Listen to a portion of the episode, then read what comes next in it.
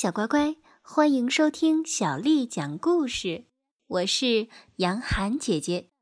今天，杨涵姐姐继续为你讲的是《柳林风声》第二十八集。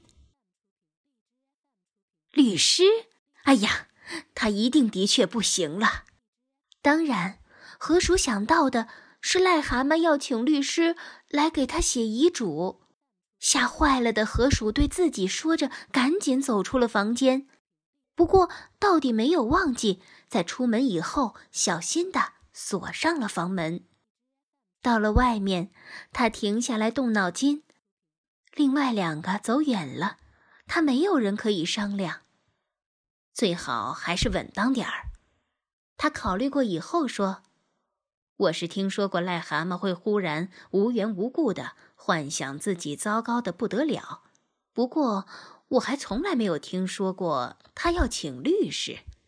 要是真没毛病，医生会告诉他，说他是一只老蠢驴，是他高兴起来的，那就算是没白跑了。我还是迁就他的，走上一次吧，反正不用花多大功夫。于是他向着村子跑去。去做好事了。癞蛤蟆一听钥匙在锁孔里转动的声音，他已经轻轻地跳下床，从窗口焦急地看着，直到河鼠顺着行车道跑得不见了为止。接着，癞蛤蟆开怀大笑，尽快地穿上了他这时能找到的最漂亮的衣服。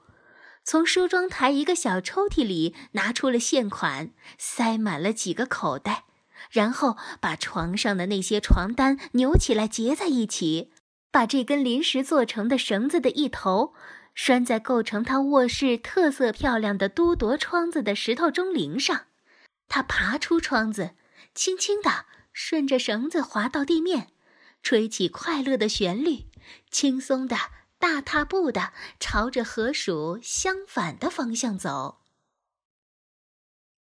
等到鼹鼠和獾终于回来，河鼠这顿中饭吃的实在是难以下咽，他得在桌旁面对着他们讲他那个又惨又无法说服人的故事。獾说出那番挖苦且不说是粗暴的话，是可想而知的，那也就算了。而使河鼠最难受的是鼹鼠，虽然尽可能的站在他这位朋友的一边，却还是忍不住说：“这回你可是有点说话不老实了。”河鼠，癞蛤蟆也是的，它是所有动物中说话最不老实的。他装的可真像啊！垂头丧气的河鼠说。欢恶狠狠地回答他：“对你，他是装的真像。不过不管怎样，现在光说也于事无补了。他如今是一去不回了，这是不用说的。然而最糟糕的是，他自以为聪明不可一世，结果就什么傻事儿都会干出来。唯一的安慰是，我们现在自由了，不用再浪费我们的宝贵时间去放哨站岗了。”不过，我们最好还是在这癞蛤蟆庄园再睡些时间。癞蛤蟆随时都会被送回来，或者放在担架上抬回来，或者被两个警察夹回来。欢是这么说，却不知道未来会怎样，或者得有多少水，也不知它浑浊成怎样在桥下流过，癞蛤蟆才会重新舒舒服服的。坐在他这座祖传的庄园里，小乖乖，今天的故事就为你讲到这儿了。如果你想听到更多的中文或者是英文的原版故事，欢迎添加小丽的微信公众号“爱读童书妈妈小丽”。接下来的时间，我要为你读的是唐朝诗人杜牧写的《江南春》。